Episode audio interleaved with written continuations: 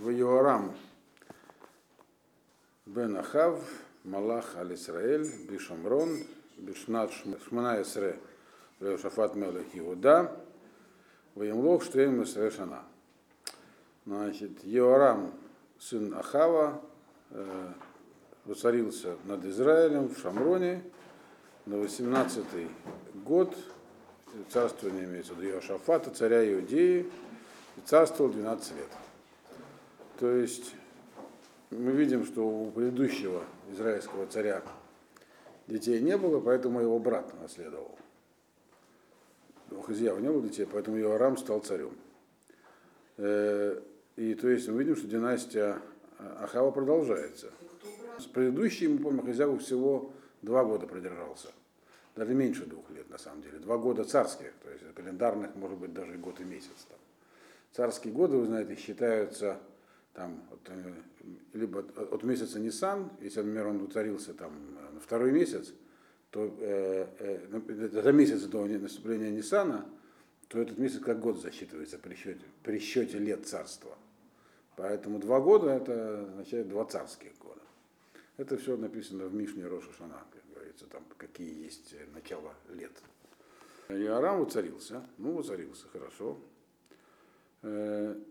Э, и по-прежнему столица была в Шамроне, то есть это было продолжение все э, того самого Ахава и Омри. Но он был несколько другим царем, чем предыдущие, что оказывается существенно для дальнейшего. Второй посук. Ваясе арабы и Ашем, ракло каавив укаимо, ваясар эт мацева дабаль ашер асаавив. Дело по-прежнему значит, зло в глазах Всевышнего, но только не как его отец и не как мать. А именно он убрал все э, алтари и статуи Балю, которые сделал его отец. Сейчас прочтем еще один посук, а потом объясним, что это значит. Третий посук. Рак бехатот Ерваам бен Нават, Ашер Гихти. Это Израиль Давек.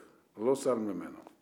Но вот грехам Ираваама, сына бен Навата, которыми он, так сказать, вверх в грех Израиля, к ним он, так сказать, продолжал, он, так сказать, придерживался этого же. Не, это, от этого он не отказался, Лосар Мемену от этого не отказался. То есть имеется в виду, что произошла смена определенного режима. Помните, в чем была разница между Ахавом и всеми предыдущими царями Израиля? В основном Иравам Нават вообще-то не верил ни в каких Балей, ни во что другое. Его вообще пророк поставил на престол. У него были чисто политические причины, по которым он установил всякие культы. Просто для того, чтобы он боялся потерять власть, если народ будет по-прежнему ходить в Иерусалим три раза в году, и там тоже достаточно сильное царство временами, и там центр э, служения, там храм, то, в общем, возникнет вопрос, а для чего вам нужно это э, Северное царство, для чего вам нужны Яровам и все остальные. Можно обратно присоединиться, быть одним большим государством, так сказать, воссоединения.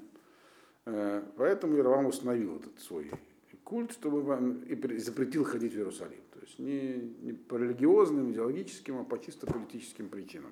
То есть, другими словами, власть Яровама была светской.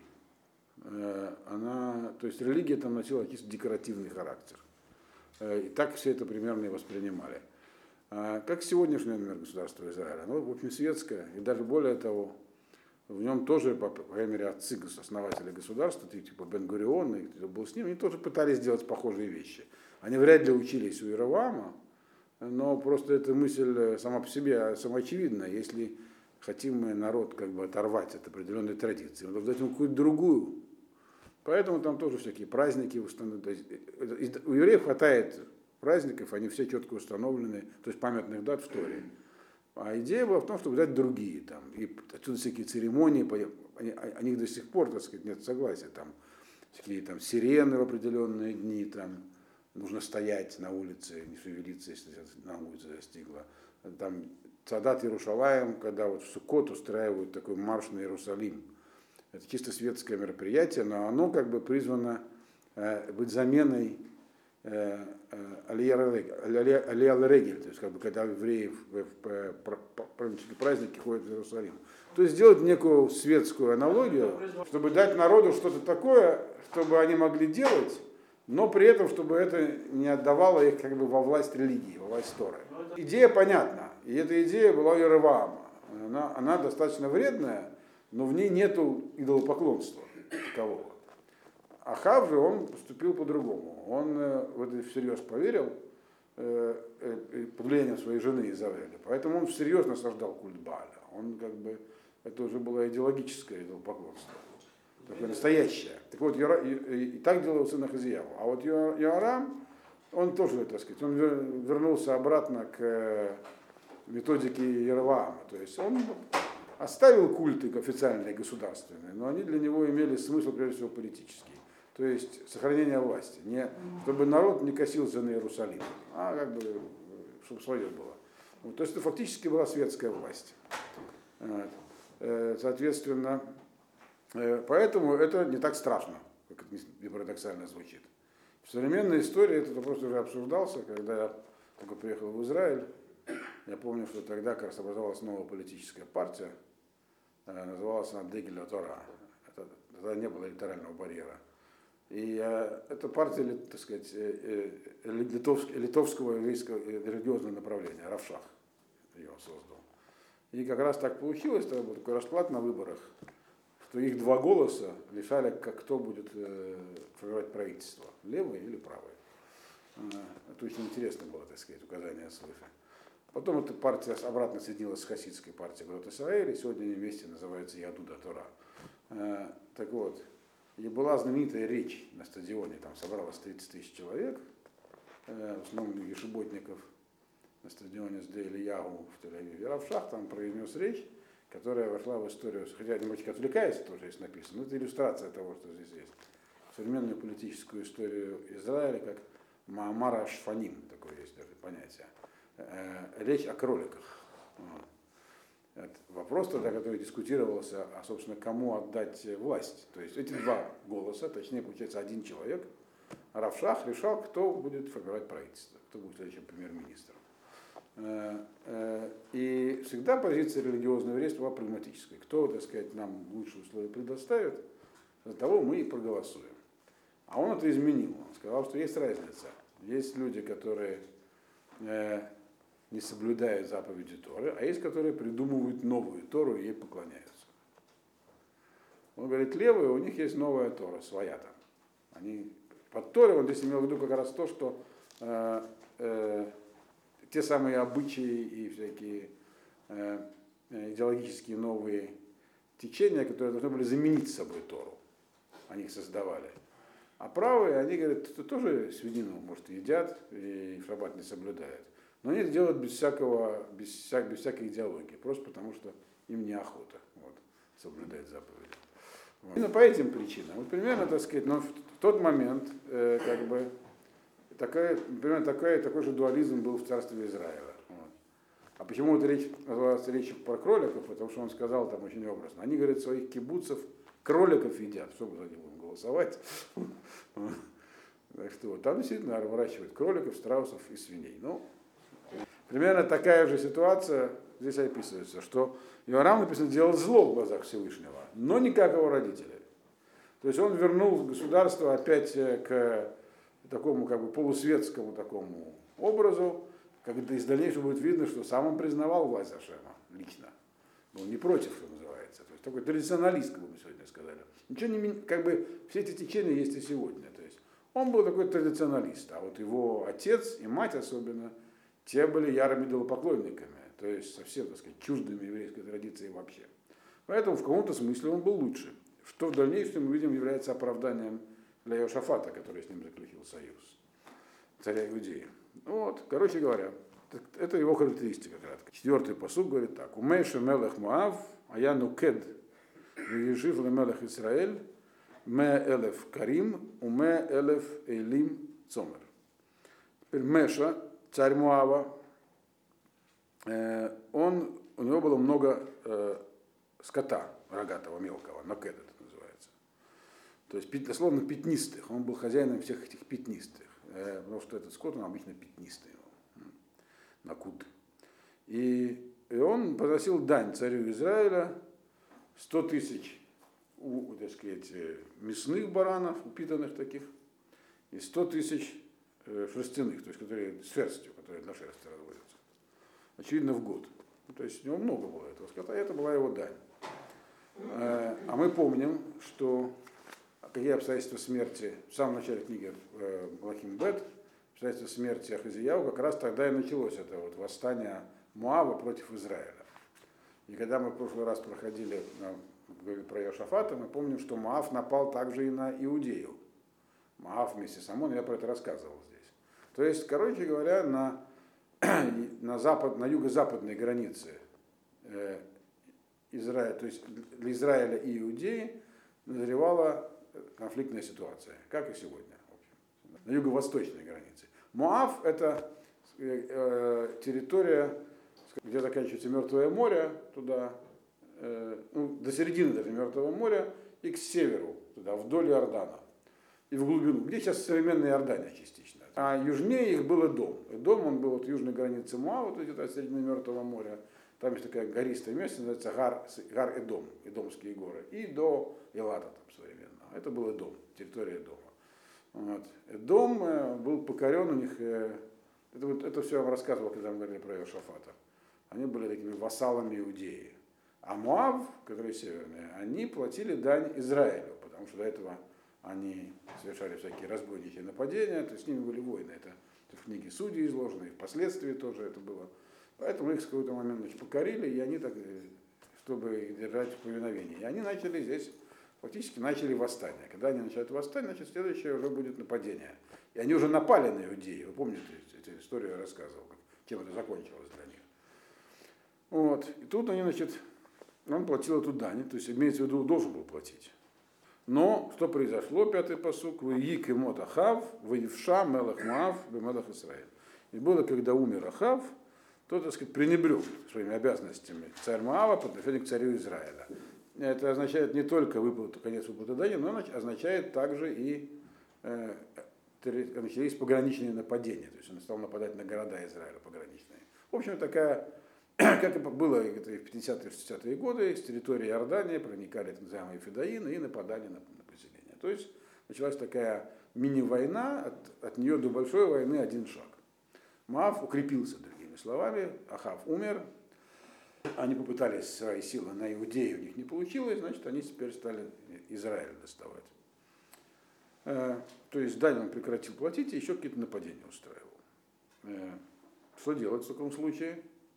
На престол вступил новый царь, он был не, так сказать, из этой, он, все, он не был совсем, не, не была та же самая династия, то есть он был в курсе всех дел, ему надо воевать.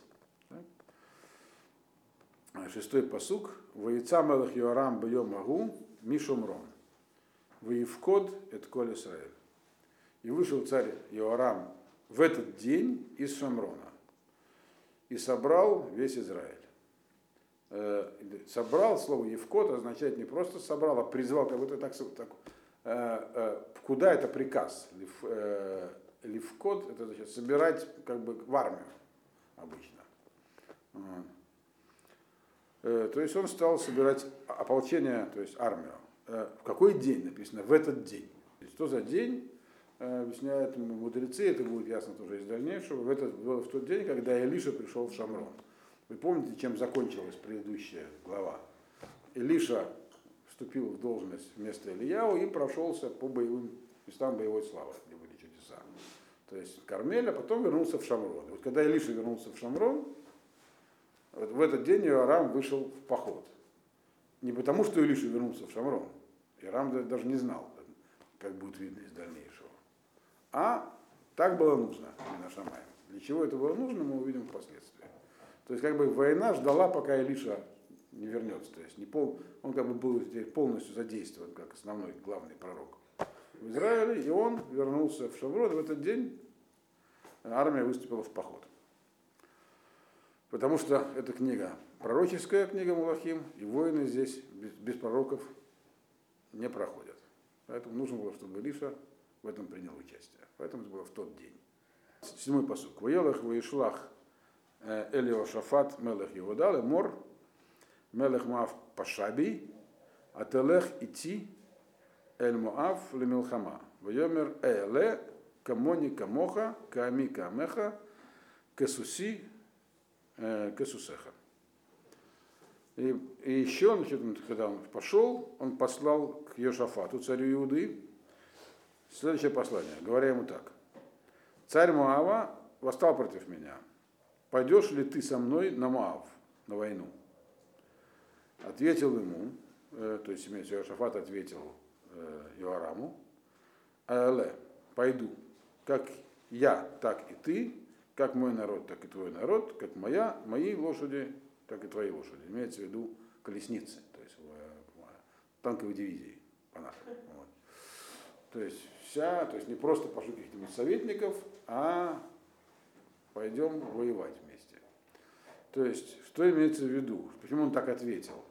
Ну, мы видим уже и до этого, что Иошафат был первым царем Иудеи, который хотел установить мирные отношения с Израилем. Потому как Почему мы тоже понимаем, так сказать, хотя Иудея была в тот момент в военном отношении мощным государством, но Израиль все равно мощнее, по крайней мере, с точки зрения потенциала. А, так сказать, страх перед евреями, который был во времена Шломо и Давида, он уже угас. Угрозы возрастали. В такой ситуации, во-первых, выгодно меняться. Но дело даже не в этом. В данном конкретном случае он сказал, кому у нас теперь проблема, он сказал. И мой народ, твой народ. Проблема у нас конкретно тот же самый Муаф, он также на меня нападает. Вот. Поэтому пойдем воевать вместе. Плюс к этому у него, когда его в книге Дворяним особенно написано, что его обвиняли пророки Иошафата в том, что он сотрудничает с типами типа Ахава и Хазияу. С Йоарамом такой проблемы не было. То есть она была меньше значительно.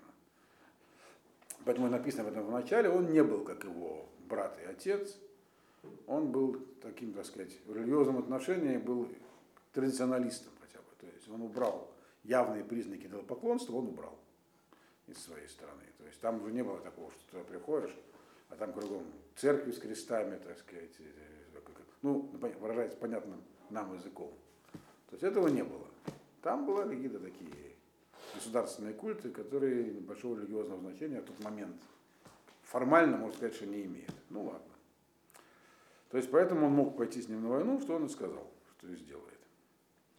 Э, и надо иметь в виду, что для Арама был, во-первых, родственником, потому что у них был династический брак уже заключен, до этого я про это рассказывал, а во-вторых, старшим товарищем.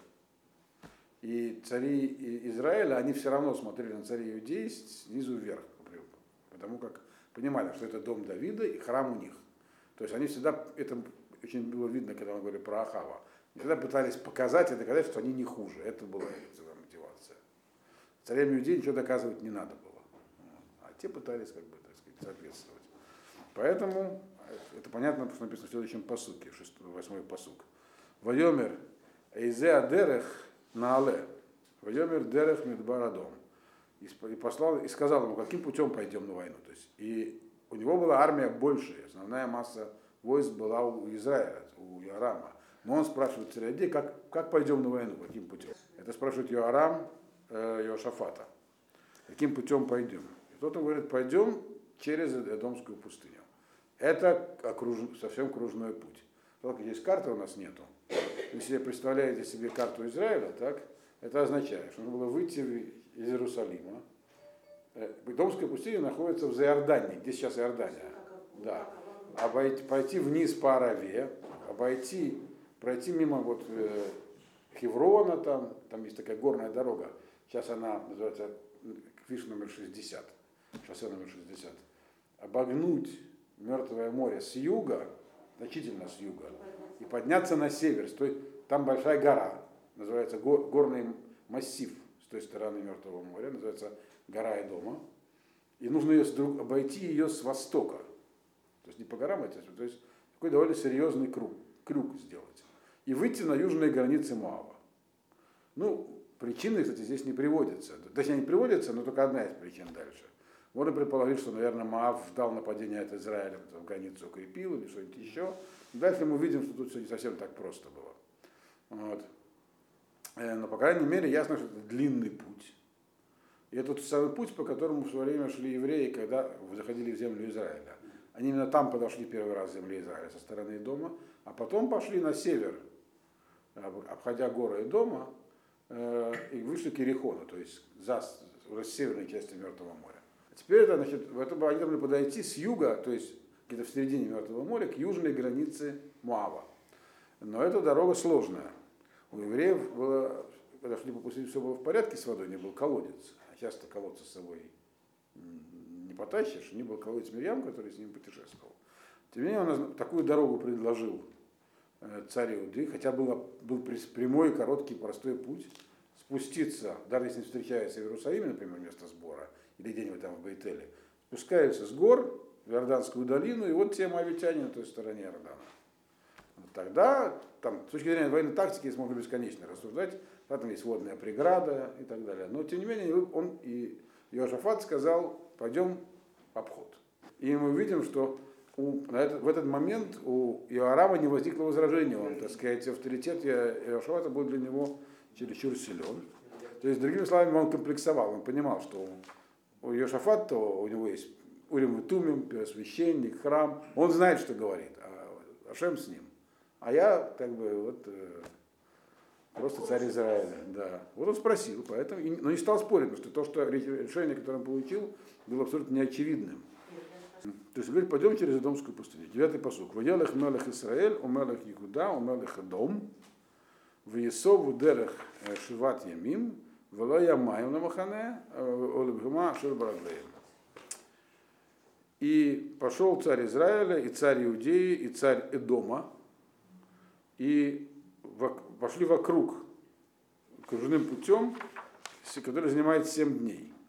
И не было воды ни для лагеря, то есть ни для солдат имеется в виду, ни для их животных, ни для всех, что за обозом, который шел за них. То есть они попали в семидневный переход по пустыне без источников воды. Э, отдельный вопрос, а это нельзя было предусмотреть как-то? Очевидно, нельзя. Там иногда бывала вода, хотя это и пустыня, но, но э, было как бы, но казалось, что вообще нет, в этот данный момент оказалось, что вообще не было воды. Вот. И э, но здесь мы видим, что с ними еще третий царь появился. Царь дома.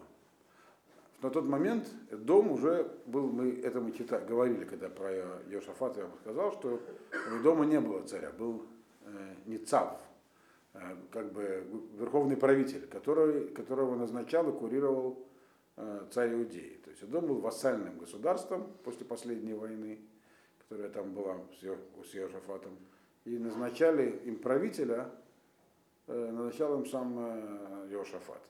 Ну, из них, из, из. Но когда они, и поэтому одна из причин, по которым они пошли через э, пустыню дома, очевидно, чтобы рекрутировать с собой еще дополнительное войско, эдомитян, по крайней мере, одна из причин. И, и здесь его называют царем, хотя формально он царем не являлся. Когда, то есть взяли с собой царя, и хотя он, когда он, он, он здесь был нужен, так сказать, из уважения, когда человек нужен, его весь называют царем. Хотя фор, до этого было написано, на что он уже, так сказать, не, формально не являлся царем. Дальше. Вода, воды нет. Воды нет, значит, э, без воды, мы знаем, долго не провоюешь. И как к этому отнесся царь Израиля? Десятый посук. Вайомер Мелах Израиль, ага, кикара Ашем лишлошет гамалахим аэле латет отам бияд Муав. Он сказал, и сказал царь Израиля, ага, ага, это восклицание на иврите, это не по-русски, ага. Это, такое. это восклицание горечи и несчастья. Ну, как. А он говорит, заманил, то есть специально устроил это Ашем трем этим царям, чтобы отдать их в руку Мавитян. То есть царь Израиля это истолковал, это что же показывает на то, как у него голова, работала голова у Иорама. Он э, понимал, что он виноват изначально. Поэтому потом он сразу увидел наказание свыше. То есть то, что мы пошли таким странным путем на войну, хотя у него у самого была большая армия, он мог, по идее, сам пойти воевать с мавитянами, а так, так они пошли кружным путем. Сейчас просто все погибнут. И он как и на это согласился, он говорит, мне только свыше могли такую мысль в голову засунуть. А для чего? Вот здесь всех погубить. Ашем нас здесь всех собрал, чтобы погубить. А, и он сказал именно Ашем. Кара Ашем. Сейчас нам показывают, кем он был. Так сказать. В окопах атеистов нету. Вот если бы он был, э, как его папа, он бы сказал Бааль. Вот. Но как бы ну, То есть это показывает, что у него было в голове, в душе все это. Мне кажется, это правильный психологический анализ. Вот. Да, так, правда, и Хахамим тоже пишет. И все, значит, он решил, что им как раз эти самые ага наступило. Вот. Одиннадцатый посуд. Евера Шафат Гаэйн по Нави Лашем. Венедреша Эль Ашем Меото. Ваян Эхад Меавдей Мелех Исраэль Вайомер по Элиша бен Шафат. Ашер Яцак Майм Алиде Элияу. И сказал Иошафат, нету ли здесь пророка Ашема? И спросим э, э, Ашема через него. Я ответил один из э, слуг царя Израиля и сказал, здесь находится Илиша, бен Шафат, который, дословно, с которого лилась, который пролил воду у, рядом, у Ильяву, когда был рядом с Ильяву. То есть мы видим, что Илиша неспроста нужен был для этого похода, он пошел с армией. Его никто не звал, и об этом даже не знал. Иоарам, Илиша пошел с войсками. Напомню, что даже и у Ахава были э, на службе люди, которые были правильно, один же был пророком, э, Авадия, Авадияу, который спрятал. Михияву не был у него на службе, он был в тюрьме. Вот, но это не совсем служба. Э, но Авадия работал, написано, у него правителем дома, и он спрятал 100 пророков в разных местах. Там. То есть кто-то из этих людей, он знал, что это Илиша. Вот. И, а что за история написана, который проливал воду у, у Ильяу? Где, что за вода имеется в виду? Когда у нас Илья воду вообще проливал? Он, помним, закрывал воду, так? Но на горе Кармель, если вы помните, он сказал, сделать там этот самый канавку, э, и потом ее она наполнилась водой. Э, то есть по-простому имеется в виду, Ильяву там была засуха, и Ильяу привлек туда кучу воды. Илиша был с ним, то есть он тоже умеет такие вещи, то есть может, по крайней мере, он знает, как открыть воду, то есть может помолиться. То есть Иошафат имел в виду, пускай пророк обратится к Ашему с молитвой, я ему сказал, он даже больше, чем молитва он знает этот самый водный ключ, который был у Ильяу. Мидраж говорит, что когда, по этому поводу его места, что когда на горе Кармель лилась вода, то пальцы Илиши превратились в водные источники, вода шла прямо из него, то есть через него. Там. Так Мидраш объясняет. Вот. Э, так вот. То есть, другими словами, есть тут человек, который, э, он Лиша, э, он э, ученик Алияу, это уже достаточно, еще к тому же он и с водой тоже что-то делал. Ну ладно. То есть мы видим ее Шафат не как, не как Йоарам. Йоарам, он сразу понял, что кранты, он виноват, значит все виноваты. И Шафат вел себя как царь Иудеи, он был праведным царем, праведным человеком. Здесь такое произошло. Нужно обратиться к Ашему, раз нас сюда действительно в эту пустыню затащило, что не просто так. Да?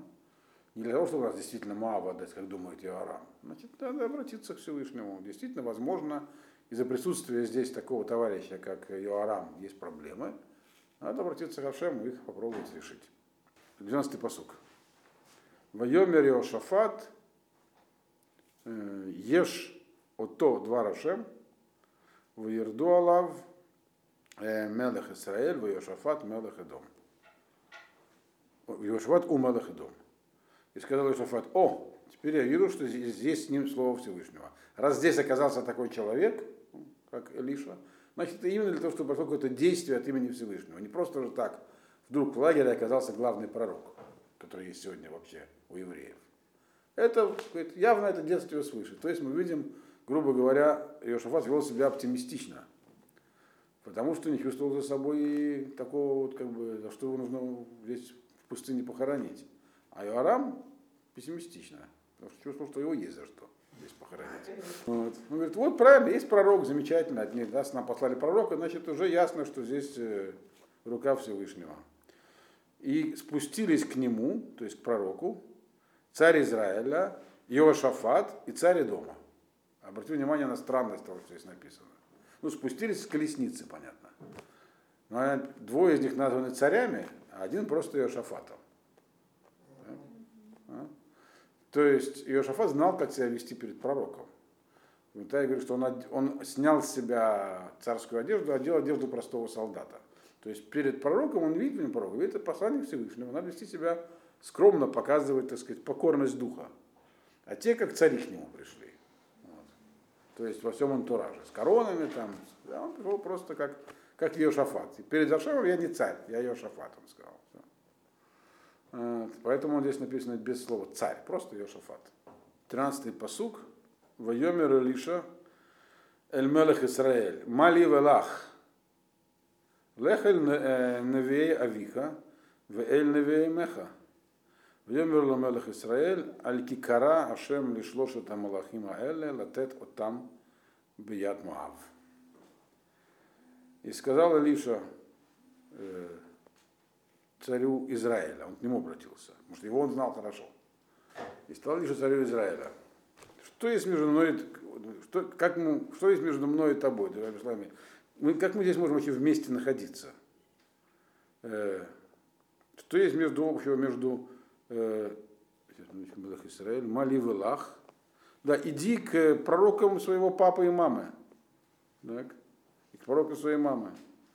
Э, то есть э, я как бы пророк Всевышнего, ты сюда пришел, я что тем чем-то могу помочь. Иди к пророкам своей папы и мамы. И сказал ему царь Израиля, это потому, я пришел потому, что э, как бы зам, заманил нас Всевышний, или как бы устроил так Гашем для трех, для, трех, для трех этих царей, чтобы отдать их в руку Муава. То есть, что имел в виду Илиша, когда его сказал? Он, это не просто сарказм, даже не столько сарказм, как он сказал, иди он своим пророкам, к папе с мамиными. Он имел в виду, что я не могу технически тебе помочь ничем. Пророчество не дается по любому поводу. Ты хочешь, чтобы тебя, тебя, тебя спас сейчас от засухи. Э, чтобы как-то воду тебе нашел, помолился Всевышнему. Но в твоем присутствии никакая молитва не сработает. Поскольку ты по-прежнему продолжаешь, ты хоть и, так сказать, понизил градус и убрал жрецов Бааля, но ты не свернул с пути своих родителей, ты все равно идешь. То есть ты злодей, нечестивец. Э, в этом пророку, чтобы молиться, общаться с Всевышним, нужна особая обстановка. Это где угодно нельзя делать. И не в присутствии таких людей, как ты. Более того, кто скажет тебе, что я тебе вообще могу помочь, э, для тебя пророчество не дадут. Э, нет, что между нами, то есть мы, мы с тобой разорваны, мы с тобой, нет, нет с тобой связи. Для того, чтобы пророчествовать, нужна, нужны праведники кругом. Должна быть такая, как, как должны поэтому быть ученики пророков. То есть здесь не та обстановка. Ты, прошу прощения, со своей армией, люди для Ашема, как бы, которые подлежат наказанию. Но ему правильно ответил Йорам. Говорит, я ладно, но у нас здесь три человека. Есть еще, во-первых, армии здесь еще есть э, два других царя. И Ашем нас всех сюда привел, чтобы мы здесь умерли. То есть, возможно, так сказать, что-то можно сделать.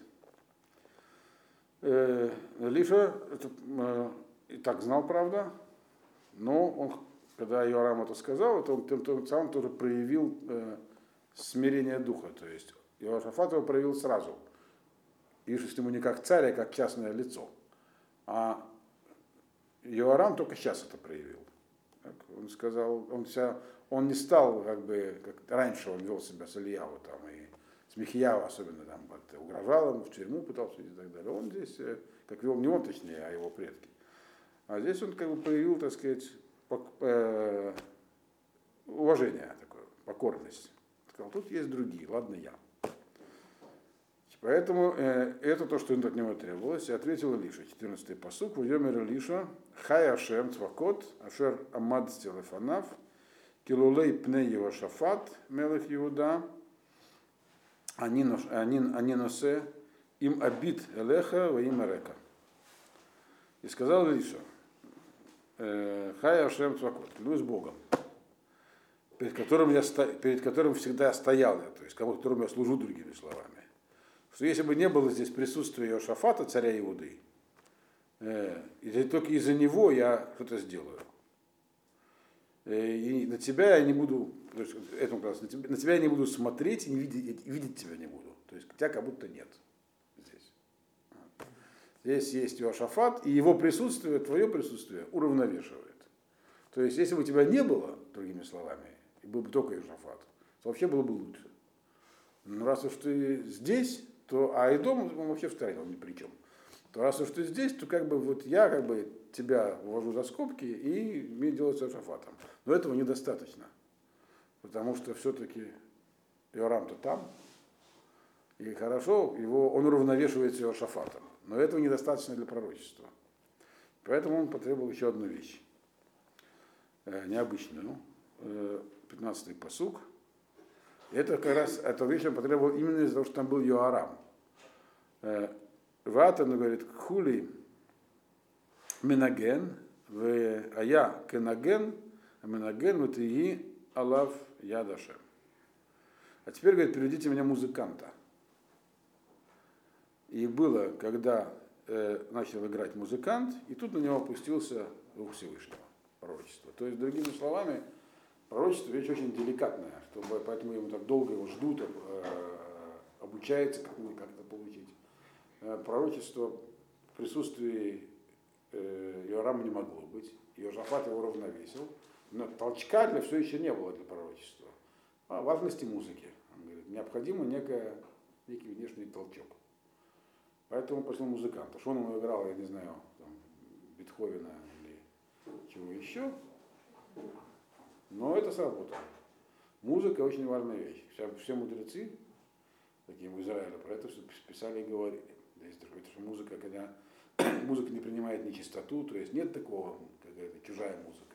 Музыка, там есть определенная гармония, которая, я сам, конечно, далек от музыки, но у меня есть э, очень хороший э, сказать, приятель, с которым вместе учимся, он композитор такой довольно известный, современный, э, Ури Бреннер. Вот он как раз много объяснял. Здесь мы видим прямое этому подтверждение. То есть ему надо было какой-то какой себе процесс начать. Такой, музыка ему помогла. Ну а что он напророчествовал, это мы узнаем в следующий раз.